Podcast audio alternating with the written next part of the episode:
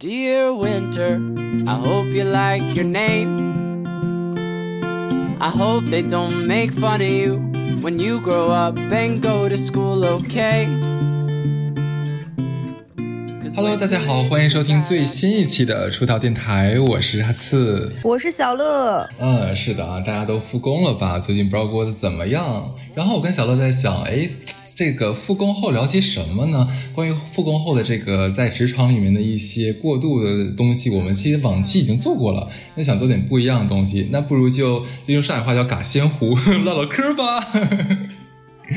对，是的，是的，我们这一期就盘点一下近期的这些新闻啊，哪些让我们瞠目结舌的，哪些让我们大吃一惊的，有哪一些能让我们。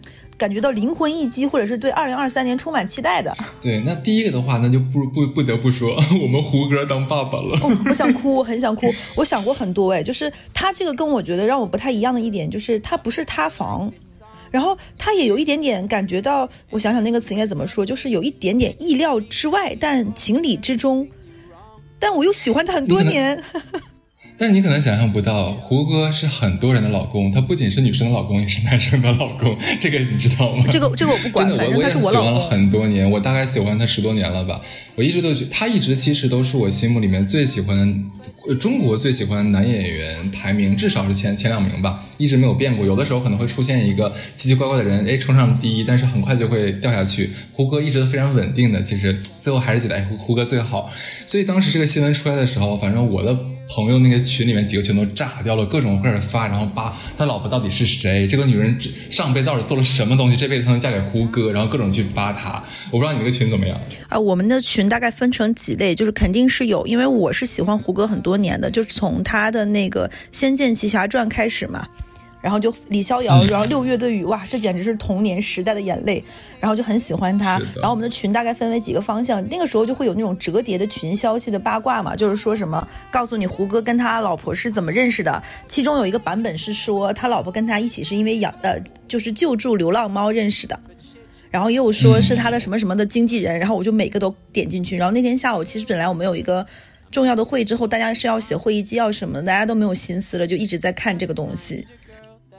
对，那天我正在那个外面的沙滩上躺着，然后我的朋友忽然讲说：“哎，你知道吗？上海那个上海的胡歌当爸爸了。”我说：“毛，他他他结婚的事我都不知道，他怎么就当爸爸了呢？这个太离奇，怎么可能？我不相信。”然后打开热搜一看，我去，真的当爸爸了！这这，我当时真的有有有一点意难平，但但是还是很替他高兴了。你刚刚说的那个是上海的胡歌，我想纳闷儿，毛还有海南的胡歌。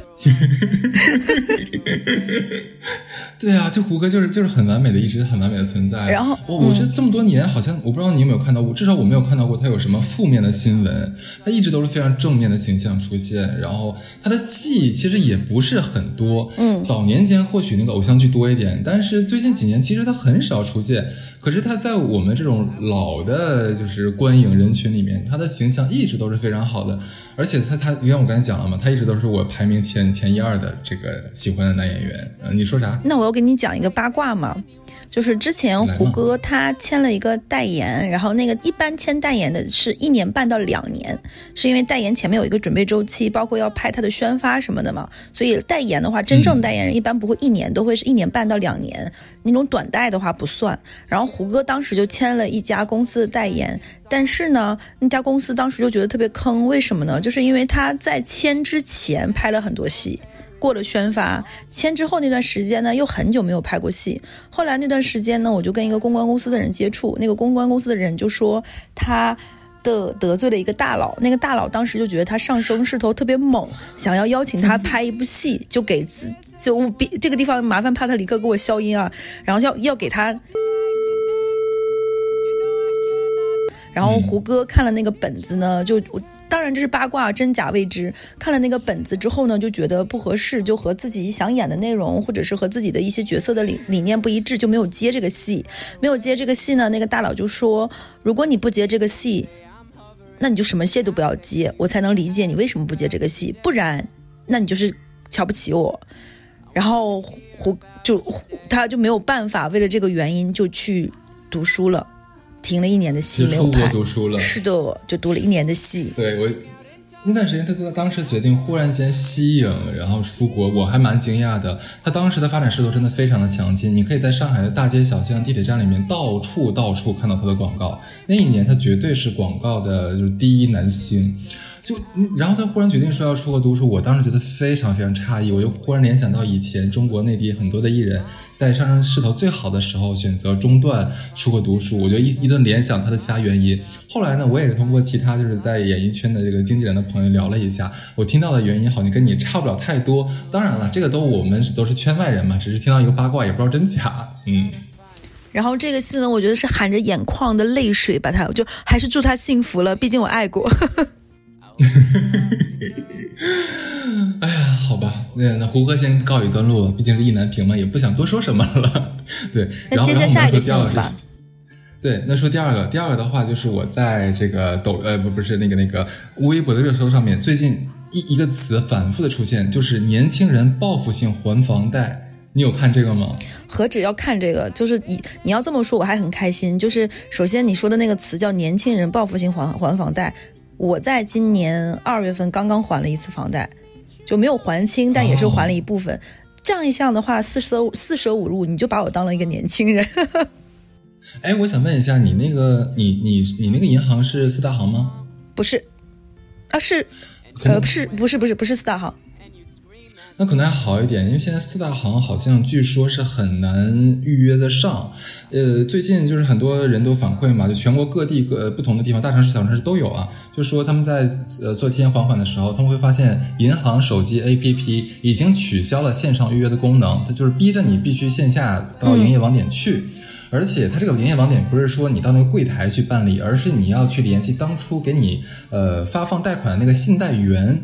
关键是我当时看到这个新闻新闻之后，我就立刻去查了一下我手机，我发现我当初没有加我的信贷员，我甚至不知道他是谁。我回去还要去看一下我当时的那个贷款合同。呃，我我后来看了一下新闻嘛，然后说，就算你找到了这个信贷员，有一些地方啊，这个我们是在这个这个微博上面看到，有一些朋友会反馈说，信贷员就非常非常刚硬的跟他讲说，不好意思，现在就是不可以还贷款。不是说让你等一等哦，是说就是不可以，然后问理由，理由就是说，呃，领导现在就告诉我们说不能，就是让你们预约还贷款，这种事情在中国的某些地方已经开始发生了。我不知道现在上海会。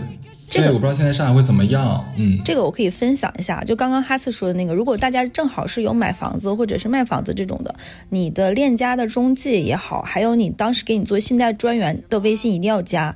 一方面是如果你找不到当年帮你做那个贷款的那个信贷员，但是你加了那个中介小哥，因为一般他有中介对口，他比如说合作比较多的那种银行嘛。他们之间是有微信的，他应该是能帮你想得到的。然后或者是说你当时就记得加你自己银行那个信贷员，我就是当时加了的。对，还有就是呢，你可以翻你的合同，就像刚刚哈次说的，上面它会有的是谁帮你做了这笔合同，因为它后面还有什么双录各方面等等的。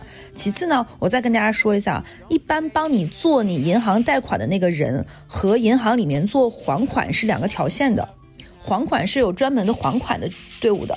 所以说，你加了这个银行帮你放贷款的这个人呢，还得要问问他，到底他们这个对口的这个银行支行，他的还款的这个渠道的老师是谁负责？你要再找到那个人，他是来负责操操作的。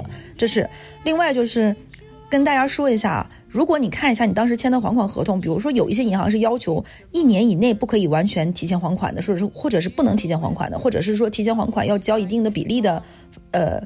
呃，那个叫什么来？利息之类的，有一些是这样，对，违约金有一些是过了一年之后可以提前还款的。你要看清楚你的合合同，包括你的合同是什么 LPR 的还是不是 LPR 的，是哪一种的？嗯嗯。然后呢，理论上是不可以不接受提前还款这件事情的。如果他有这样的言论或者是微信，你是可以截图或者是录音的，你可以是直接去银保监对外的当地去投诉的，一投一个准，立马给你操作。那我要跟你讲。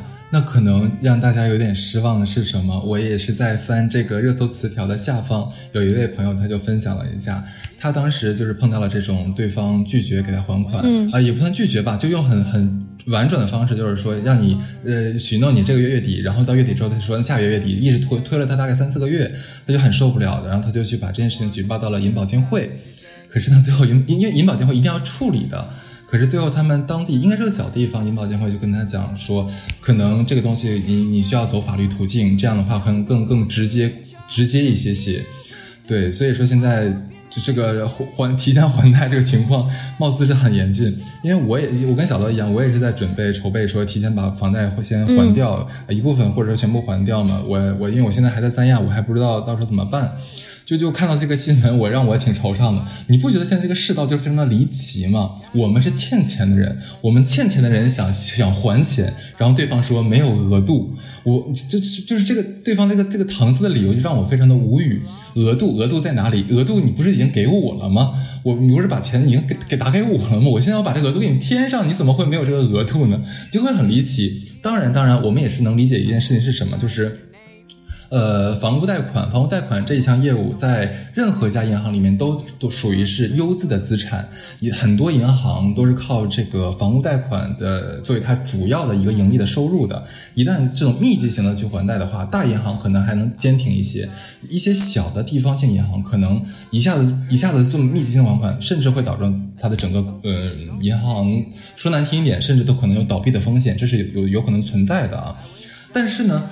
我们依法办事，对不对？那我们当然也签了合同。我们已经，呃，像我，我我签的是中行，我已经过了五六年了，应该是我早都过了。就是说，呃，如果我要提前还款的话，是违约要交这个违约金的这个时期了。其实按理说，他是应该给我立刻，至少在一个月之内帮我落实掉的。但是我们现在不清楚是怎么样的情况，因为我在来三亚之前，其实我是有打电话给我所在的那个贷款银行的。你你你可能想象不到啊！我打给大厅的时候，大厅说啊，这个不归我们管，你要打给那个信贷部。然后我问他要银要电话，你你知道多么离奇的事情发生了吗？对方给了我七个电话，对方一股脑给了我七个电话，说你试一试吧，哪个能打通哪个哪个就能打通吧。然后我连续打了半个小时，七个电话的我打了半个小时都没戏，根本打不通，没有人接，就是逼着你必须要去现实的网点这样子。哇塞，我你要这么说，我觉得我提前还款的顺利程度已经到丝滑的程度了。我问了我那个银行的工作人员，他说扣款是每个月月初，你在月初在这个月月底，你记得把那个东西签字好，然后寄到营业部给还款老师。然后我说好的。然后我在一月大概三十号、三十一号进了做了这个操作的时候，我当时马虎了。就比如说我我举个例子，我要还款十万块钱。我就只在那个卡里存存了十万块钱，结果那个还款老师还给我打了个电话，跟我说你要还对应这段的利息，所以就不止十万块钱，还要额外有这部分利息，大概是多少多少钱？你存一下，存好告诉我，然后我再存给他。我告诉他说 OK，那我今天可以给你扣款。我我的我的丝滑程度已经已经对我就听到你这个，我觉得我我这个顺利的我都觉得意外了。因为你好气人呢，你 你你你的这个现实说法的这个经历，直接干爆了微微博的这个热搜词条了。因为热搜词条已经挂了好几天了，我所以，我每天都会点进去，因为我最近也在在想这个事情嘛，所以我每天都会点进去去看，然后会看到下面很多很多很多人都在吐槽这件事情。但是我看主要好像吐槽的还是四大行，你可能因为不是四大行，可能会好一些些。对对对，现在就是就是就是，反正我就觉得这个事情让人很很很惆怅吧。我们还是呼吁一下，就是相关这个主管单位能来管理管理。你这个银行为了保证自己的利益，可以理解，对吧？那他们也是为了这个这个能赚钱嘛。但是你不要做的太离谱，做的有点太太太吃相不好看了就不合适了。嗯。哎，你说到这个报复性还款，我又想到另外一个事情，就是今年春节，我不论是在老家东北五线城市，还是在上海，我感受到几件报复的事情，就是一个是报复性的放烟花，报复性的吃饭消费，就真的很夸张。今年是我感受最强烈的这一年，就是我在小城市，我家我能感觉到每天晚上天一黑，空气中就弥漫着许久未闻但如此熟悉的硫磺味儿，香不香？就我们晚上没法睡觉，到了七点之后就很想开始放炮，然后一直放到晚上十二点一点两两一点两点这种情况。我觉得今天真的很魔幻。我们国内呃大城市或者像像反正就一般呃中大型城市吧，可能市区之内都是禁止燃放这个烟花爆竹的，这个都已经很多很多年了。可是今年，也许是因为大家都憋了三年哈，可能是嗯上面想让我们过得好一点，让开心一下，就就是说可能就管的没有那么严吧。至少反正我今年在三亚这边儿，是 炮火连天。然后我其他的朋友在他老家也说啊，市区都可以放了，虽然上面都写着禁止燃放，但是都可以放了，大家都放得很开心，也也没有人人管。我估计可能是比较人性化的一个管理吧，就是觉得只要没有什么大事，让大家开心一下、玩一下也是可以的。对，好像是这个样子。是的，然后就是我们国家生产鞭炮和制造鞭炮很出名的一个地方，就是湖南浏阳嘛。然后我有一个朋友，就是湖南浏阳浏阳人，然后他 他今年因为今年疫情结束的，今年疫情的这个原因嘛，导致他很早就回家过年，而且他也很久没有回家过年了。然后他说，他说已经很久没有感受到老家那些鞭炮厂已经提前很久就已经运空了。就是提前很久都已经卖光，然后老家那些就是很多的工人今年都返乡了，就不在外务工了，因为家里有非常多的关于这种燃放鞭炮制作的工艺，包括什么仓库呀、制作呀、燃料呀、运输啊什么什么的。他说就是提前在这个地方就感受到年味儿了。然后我今年的年初的时候。还是去年年底，我也不记得。我不是去湖南出差了嘛，然后湖南我去长沙，长沙的那个师傅就很开心的跟我说说：“哎呦，你来的不是时候，等到你过年的时候来，你不知道我们这边在橘子洲会每天有大型的烟花秀，好漂亮的嘞！就是大家又有了那种对于年的这种期待和这种好不容易这三年过去了之后得开开心心、热热闹闹玩一场这种憋坏了的那种兴奋。”对，的确是重大节日的时候没有烟花，就少了很多的氛围。你看，像今年呃跨年的时候，上海的外滩倒计时，就是我看了一个视频，我觉得特别好笑，就是一堆人就是在那个外滩里面就挤着，拿着手机往往对面呃陆家嘴那边拍嘛，就一想什么十九八七六五四三二一，然后到一的时候。就所有人都屏住呼吸，想是不是有什么灯光秀啊或者烟花，然后结果什么都没有。当时现场一片安静，没有任何光亮，特别尴尬。然后忽然有人说啊啊，那新年快乐！大家说啊，那那新年快乐，特别尴尬，你知道？我就觉得你这种大型，就对于元旦嘛，对不对？不管元旦还是春节，对于任何一个地方来说，嗯，都是一个很很重大的节日。其实是应该有点烟火气的，对不对？你个烟花一放，砰砰砰一响。一个天空被照亮，其实会映出那种每个人感觉，哎呀，挺好，对这种喜庆的氛围哈。我觉得今年还是挺开心的，至少说，嗯，我们能在很多地方，虽然上海看不到啊，在很多地方都能看到这个这个呃放烟花这种这种景象吧。嗯，哎，你说到这个，在上海看不到，今年上海外环也是烟花连成片。我要跟你们分享一下，上海果然在城市之中是不一样的，上海连烟花都他妈有盲盒。在我去买烟花的时候，那个烟花点，因为以前说是外环可以燃放燃放烟花，但是你买不到烟花，这是个悖论。就是你要可以放，但我去哪儿买呢？然后买烟花，以前我的经验是上海要买烟花要去崇明。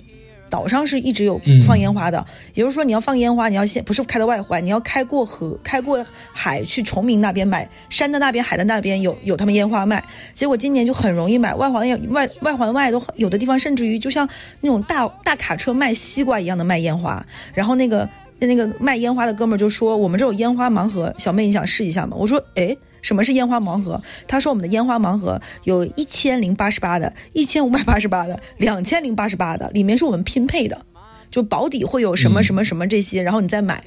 我说那是不是有点贵啊？他说上海这个物价就是这样的嘞。然后我 他说的也很有道理，对你竟无法反驳。对，当时一下恍然大悟，觉得上海的物价就紧扣了你下面要讲的一个话题嘛。然后我想说，我们就买个一五八八的试试看吧，就是。就本着不买倒数第一便宜，要买倒数第二，这样还能保持逼格。对，那刚才我们说的是在上海的新年是吧？其实我们有两个非常分支的话题，一个是关于上海，一个是关于新年。你想说哪一个呢？那肯定是上海了，你要想我。上海 OK，那上海的话也是这两天出了一个各个城市的平均月薪啊，上海又是名列前茅，上海的平均月薪达到了一万零六百零五元啊，位居全国城市呃平均月薪的榜首。看到这个的时候，其实也让我觉得挺意外的吧。呃，因为之前好像往年都是北京比我们工资会高一些些。嗯。呃，今年忽然间咱们上海跃居了第一名，然后第二是深圳是九千九百零三元，再往后是广州，广州也是九千多块钱，然后才是北京。这个让我也觉得蛮惊讶的，就北京居然落到了第四位。这个我还蛮我我也蛮意外的原因，就是因为我心里啊，就是你在跟我说这个事情的时候，我心里的排序可能是深圳、上海差不多，然后是北京。嗯，对。北京说你礼貌吗？北京说你不合适吧？你们把我当什么呢？对啊，我是中央好吗？哎，但是你说到这个事情，你你这个话题，我前两天跟那个应届毕业生交流嘛，因为上海是有一个呃，你应届毕业生落户的一个最低薪酬标准吧，就是你达到这个薪酬，你才符合他的人才落户的一个要求。对，所以就是像像有一些学校毕业，比如说学校比较好的，或者是研究生或者是本科，他是可以直接落户的。你必须达到这个薪酬的门槛，你才能落户。所以很多公司在招管培生的时候，他就是为了保障能让这些人落户，因为这也是一个变相的福利嘛。那些人才才会愿意来你们公司，所以要卡着那个最低线来给你工资。所以他们非常关注上海的这个平均工资是多少，因为要达到这个县级，这个县多出来一点才可以。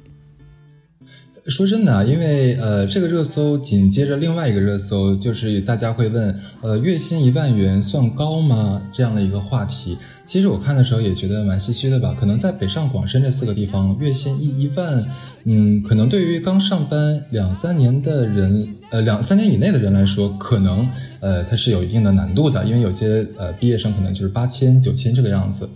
但是如果说工作三年以上，其实在上海实现月薪一万不算是一件很困难的事情，只要是你想的话，努力一下，其实是可以够得到的。呃，这个是我们在上海一个非常现实的一个感受哈。但是还是有很多人在讲这个事情，所以我就引发我一个思考是什么呢？它这个平均月薪一万零六千零五，这个这个这个数字哈，它这个统计口径是什么？它是它算的是多大岁数到多大岁数的？他有没有把大学生，就是说在校大学生也算进去？没有。呃，然后可能是把老年以呃退休的人也算进去了，然后会拉成这个一万一万块钱的这个平均月薪。你你是怎么想的这个事情？我记得我之前很久以前看过，他是在就是他是基于在上海缴税于那个什么这一部分的人的，呃，就是缴纳个人所得税的人是吧？他是拉的这部分人的。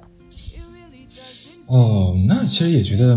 那哎，但是也不应该呀。就你假如说啊，那刚上班的人，那假如就说是按三年的批次来算，嗯，那后面所有人其实都大于了工作三年。那按理说，其实超过一万的应该应该很多。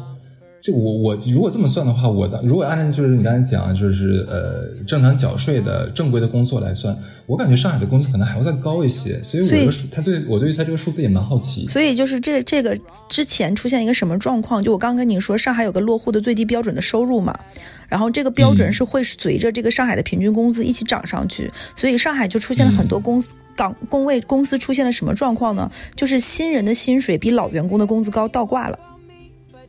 嗯，就比如说老员工，老员工能同意吗？就老员工现在很多就很不开心呀，就不同意，但没有办法。就是现在很多公司出现了毕业三到五年的人，他的收入可能没有今年的应届毕业生工资高。哇塞，那这个真的很很不合理。对，就是很不合理的一件事情。嗯，对，深圳是九千九百零三，这个也是没有想到。我我以为深圳应该早都破万了，因为他们的新兴产业像互联网啊，还有那些智能制造很多，我以为他们工资会更高一些。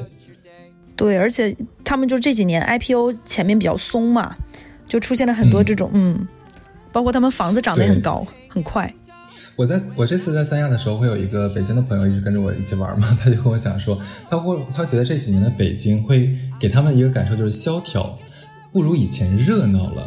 他们觉得好像呃人好像也没有以前那么多。然后玩的地方比以前更冷淡了，不知道为什么。我前些年可能再往前倒两三年，有一段时间是北很多从北京上班的人最终跳槽到了上海，就说什么北漂的尽头是沪漂。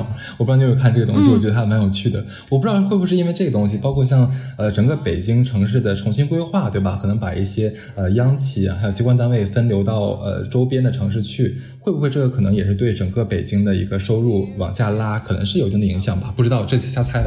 嗯，包括他现在就你刚刚你说嘛，他建了很多旁边辐射的卫星城嘛，所以我觉得对他还是会有一些影响。包括其实每个城市现在的发展的方向和势头都不一样，包括它带动的产业也不一样。我明显感觉到二一年到二二年，其实有一些强势的新一线城市发展的特别好，比如说像合肥。就明显势头非常好，嗯，包括苏州，包括这种就这一年到两年啊，包括杭州，你会觉得势头都很好，很多人慢慢就会觉得，哎，那我还不如去什么什么地方。嗯，哎，那我们借着这个话题，要不要说一下，我们今年要不要来一个北京地图炮了？我觉得非常有必要，就北京人，你们要想清楚。口气好大，你我都不敢接你的话。对，OK，我们说下一个话题好了，就是那我们还是回到新年啊，今年整个春节期间。哪个城市是顶流？我相信应该是三亚，就就是你所在的这片 热土呀。是的，是的。我现在觉得三亚应该让哈次当全呃那个三亚旅游形象大使。我觉得就是从你去之后，我不配，我不配。哎，这个我不知道你有没有看看那个网上这两年三亚的这个对外形象，其实他蛮聪明、蛮讨巧的。他们搞了，不能叫他们搞了。呃，第一个出圈的是呃，应该是海口一个医院的院长，叫韦。韦院长，我知道，有看那个那个？嗯，对，韦院长就是他，就是呃，属于银发，但是他身体又很健壮，对，脸又很斯文。我是不是不应该说一个？对，然后他很壮，是吗？但是真的很很帅的，好像是个哈尔滨人还是哪里人？黑龙江人啊？那那我那这个我不知道，这个我不知道。很帅，对，我对。然后最好笑的是，当时我就是那个呃，为了做这个话题，我就特意搜了一下韦院长的那个微博。不是微博，他的抖音。结果你一打开他的评论区，哎呀，天呐，乌烟瘴气，太脏了，太脏了。咱就是说，哈斯哈斯骚骚鸡呢。对对，我我我，其实我的抖音都是因为大家跟我说了什么，我把抖音当百度在用，你知道吗？它是我的 Google。是的，就是。真的想奉劝一下大家，就是咱就是说，评论区的不是无人区呀，真的要穿件衣服呀。你看委员长那个岁数，人都都是这个有有有太太有孩子的人了。你看这评论区留了些什么东西，叫爸爸的，叫什么都都有，真的脏死了，你都难以想象。我看完之后，我都不知道不知道委员长怎么想的。一大把他们说的是心里话，可能委院长以以为就是什么，就是师恩难忘，是他的学生，就是就是是。可能委院长没想那么多。委院长但凡有一点智商的话。都不会这么想，就是他真的他他发的那个健身的真的好帅，而且还有他就是变装，从变装到穿白大褂，真的很帅很帅。那小乐，你说句实话，你有没有？你是不是其中留言的艺人？不会在心里了，不会写出来。哈哈，OK OK 啊，那其中一个是韦院长，然后在呃网上火了一次，然后第二个人呢是应该是前两年他们任命的，呃，忘记是三亚了还是海南的旅游局局长还是谁，是个非常年轻帅气的一个帅哥，你看到那个了吗？我也看到了，怎么办？这样显得好 好色，我对一些帅哥都了如指掌。对对对，我觉得这个哎，这是蛮聪明、蛮讨巧的一个打法。你在做对外宣传的时候，如果说你能呃找那么一两个长得好看的人，做非常吸睛，对吧？他本来是反差的，他不是不像是说我们传统上艺人。那我们对艺人的印象就是你，那你就应该是好看的。但他作为一个官员的话，他就长得很好看，他很年轻，呃，很有朝气，很有蓬很蓬勃。这个时候其实会在网上产生一种反差感和给人很深的印象。所以这两个人是蛮蛮有蛮有呃吸睛的这种感觉哈。然后第二要说的是什么呢？整个春节期间。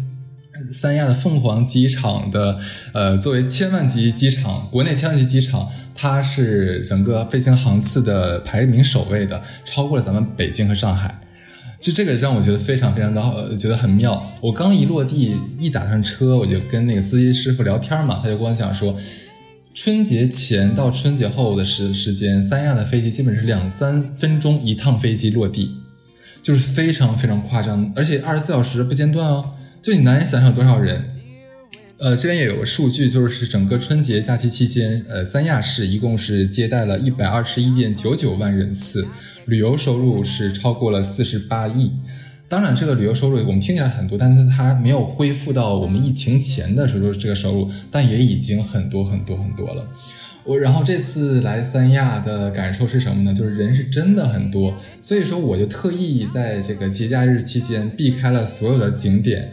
我我跟我朋友，我们就是开车去那种就是比较荒的，不不是那么网红的那种海滩啊。我们带着椅子什么一坐，就是这么吹着海风，在水里扒着扒着水玩一玩，等等等等。什么后海呀，那些什么蜈支洲岛啊，什么我们都没去，因为当时每一天你打开手机，你一刷，我的天呐，太可怕了。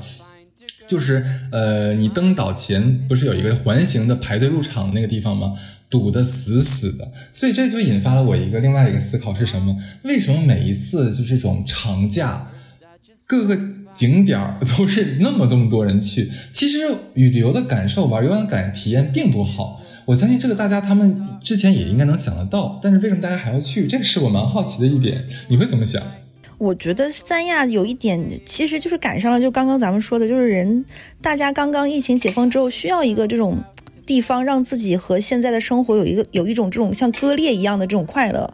所以三亚也好，今年云南不也是因为那个电视剧《有风的地方》嘛？虽然我也没有看，嗯，然后也很火。我觉得大家在这样的一个阶段之后，会是需要有一种报复性的消费以及得到心灵上的慰藉的。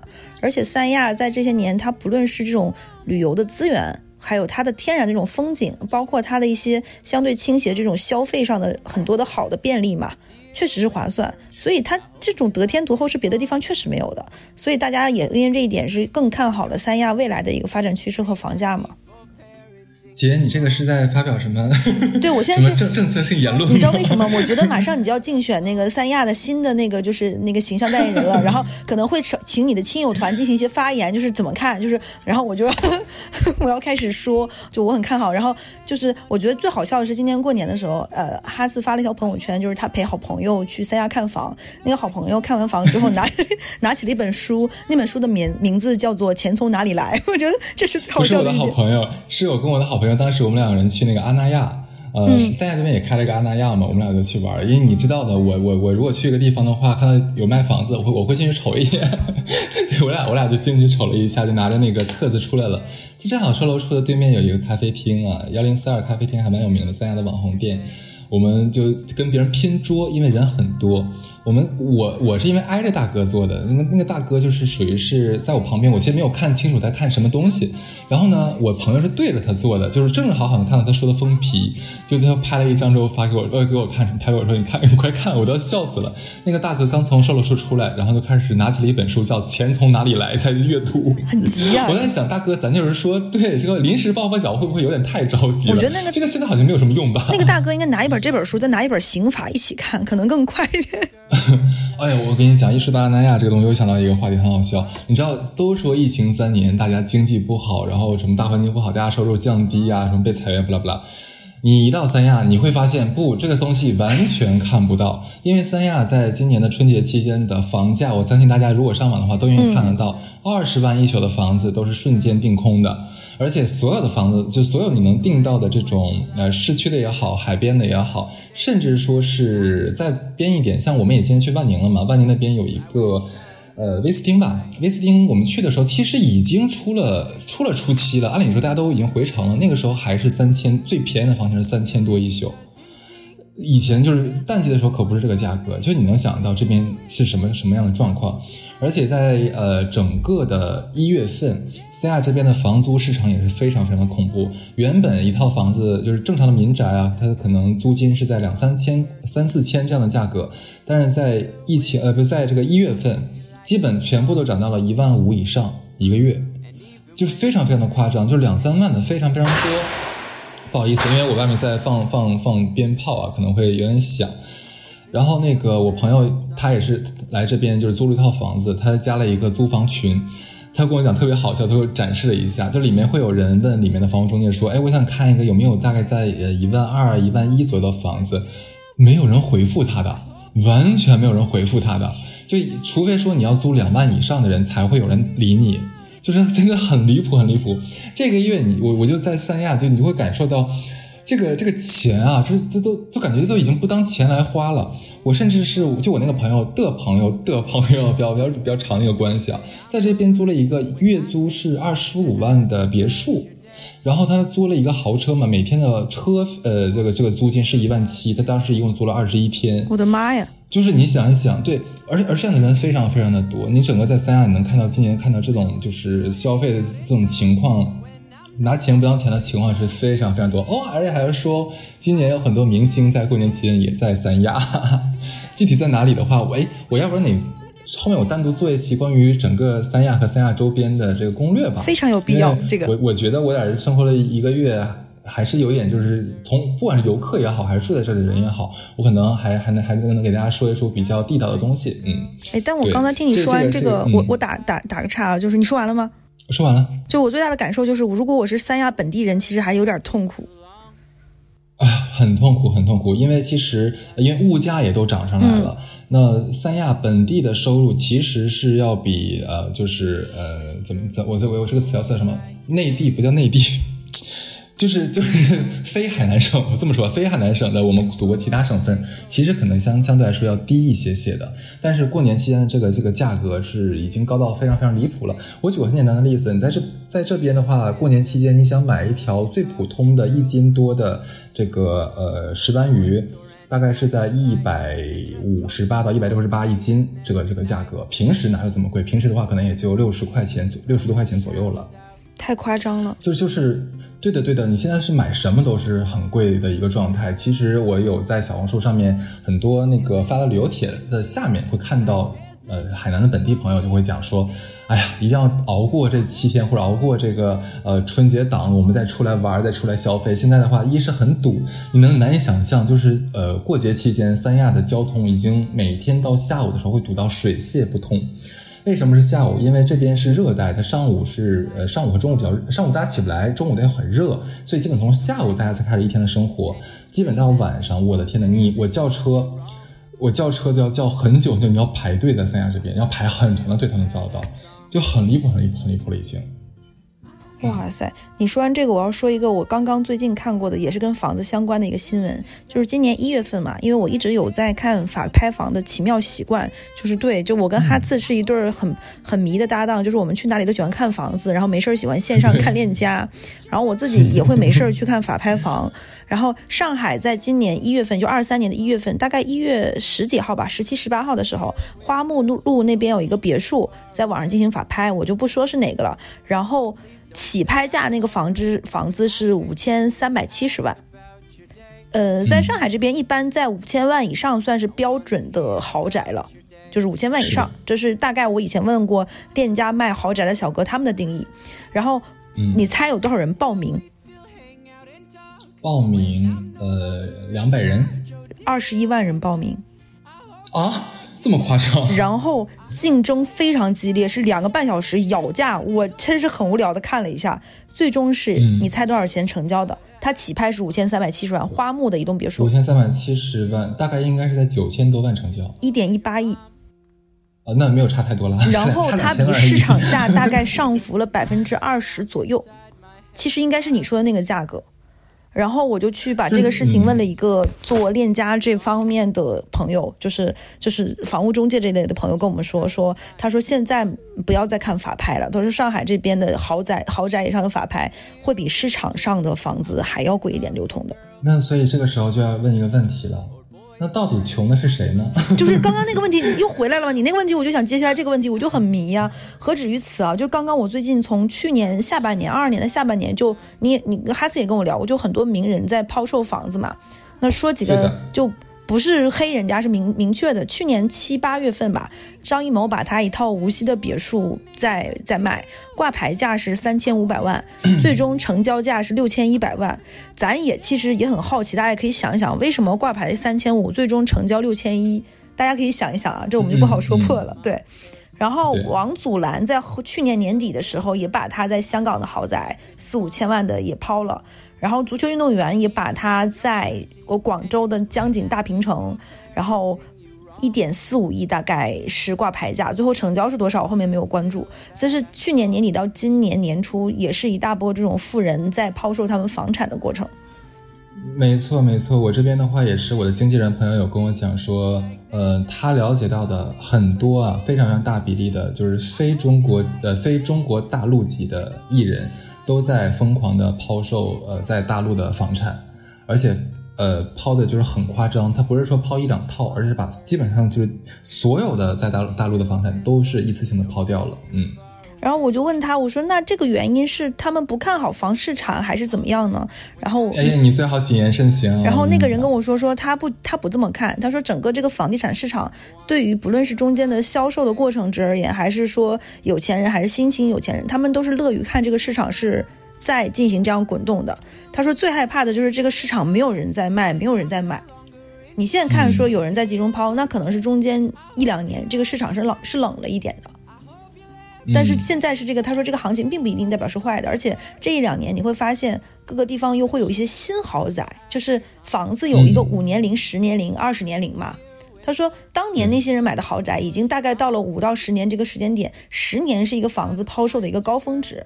他说你换一个角度来讲，那这难道不是有钱阶层的一次置换吗？我想，哎，也是有道理的。而且我关键他们置换到国外去了呀。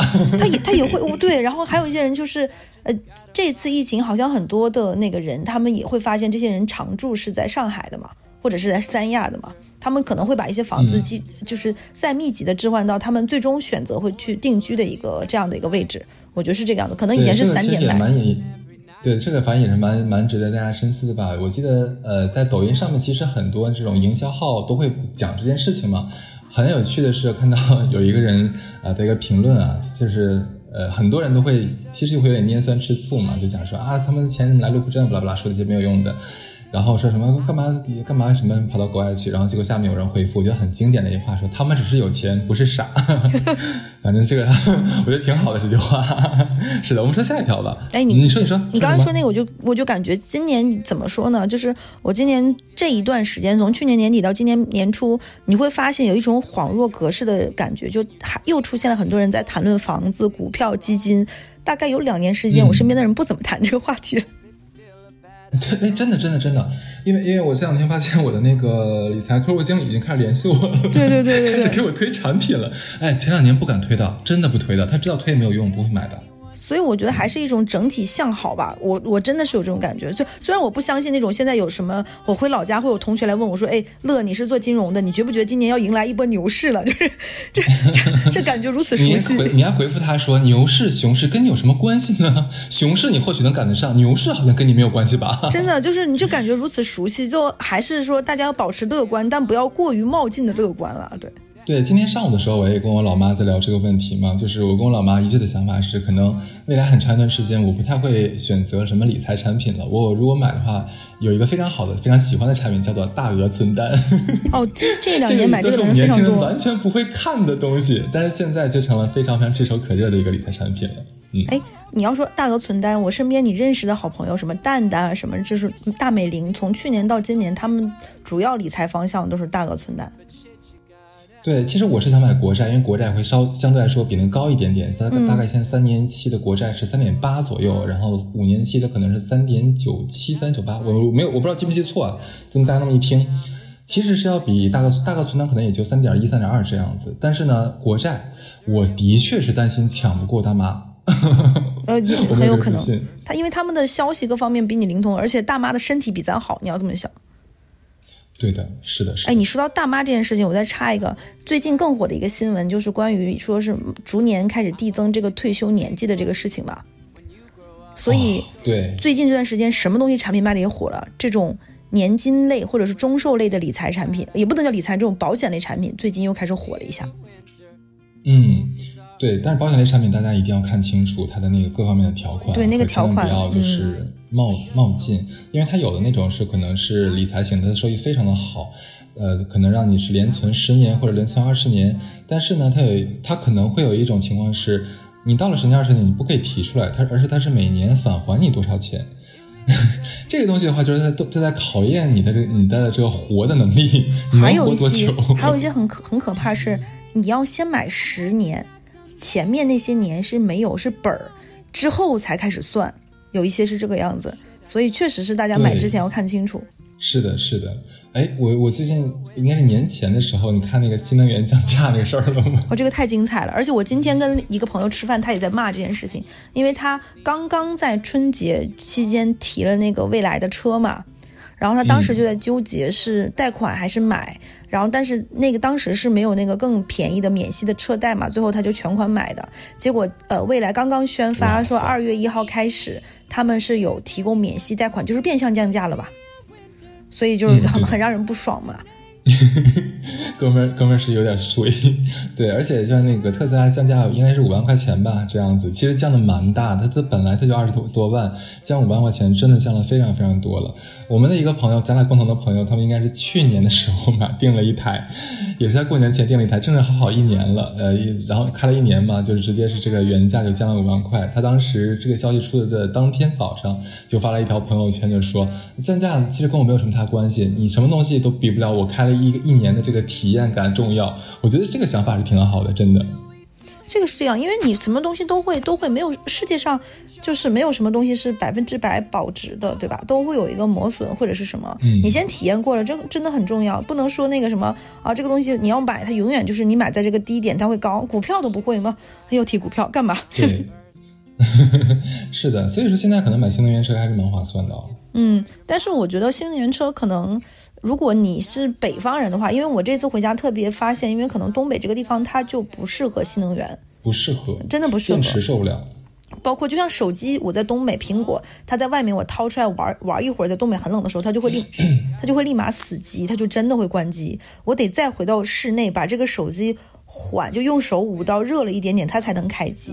所以我觉得可能是因为这种得天独厚的这种地理环境，导致可能新能源车它还是不适合像在东北这种地方，或者是说要等这个技术再发展一下。但是我觉得江浙沪一带，我是真的感觉到新能源车，它不论是这个车，因为在购置的时候这种价格上，因为那个车牌还是很贵的嘛。上海现在的那个车牌大概是要摇号，并且在十万块钱左右这样的一个价格，其实本身也增加了一个油车的成本在，再加上现在油可能九十五号汽车汽油也在涨价，所以它的一个使用成本也比较高，基本上平均。嗯，你开车养车，我问了一个油车的朋友的话，他说再加上保险，一个月一个车的消耗大概就要在三四千块钱左右，其实成本还很高。嗯，而且这还算做你的那个停车费不是很贵的那种地方。如果有的地方那种可能你上班一个月停车费就要一千五、一千八，回家停车费又要一千，那你一个月的停车费在上海可能就要两三千，这还不包括你开出去在外的停车费。然后还不包括你临时的停车费，还不包括你的罚单，所以其实我觉得这个成本还是挺高的。所以说，如果能通过油价和新能源车把一部分硬件成本省下来，还是挺有必要的。但是新能源车它会有一个什么问题呢？我觉得，嗯，它确实是一是这个电池问题。我个人其实会在买新能源这个车上比较谨慎的原因是，我连手机都不太记得充电。对，你这个是太夸张。你到时候车不充电的话，对半路抛锚是蛮夸张的。我觉得新能源车对我最大的一个就是顾虑，我可能不太会买。一个是你帮我算命说我这个人车马功比较弱，我觉得我在本质上就不太会买车。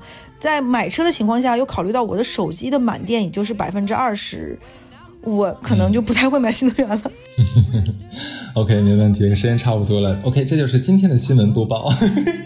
对，没有没有，对，这就是我们今天的一个内容啊。然后我明过两天应该就是，哎，这期节目播放那一天我就要回到上海了，所以下一周的节目我跟小乐就会直接是当面给呃两个人可以更好的互动给大家录了。能不能就是在录节目之前，我们先把这段时间我们两个没见面憋的话先都讲完？真的是要憋死我了。是的，是的，我这这一个月，因为我在三亚已经一个月了嘛，其实还攒了蛮多素材的，其实到时候可以整理一下，分享给大家，很多，包括旅游的，也包括一些其他的东西。我不管，我期不待一下吧管，你要先讲那些在节目里不能播，只能跟我说的。嗯，对，大部分都是不能在节目里播的，然后只能单独跟小乐说的。好的，是好的。嗯，那就这样，拜拜。I wish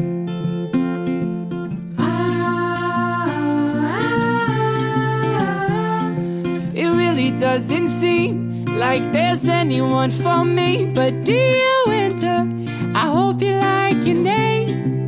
I'm hoping that someday I can meet you on this earth. But shit, I gotta meet your mom first.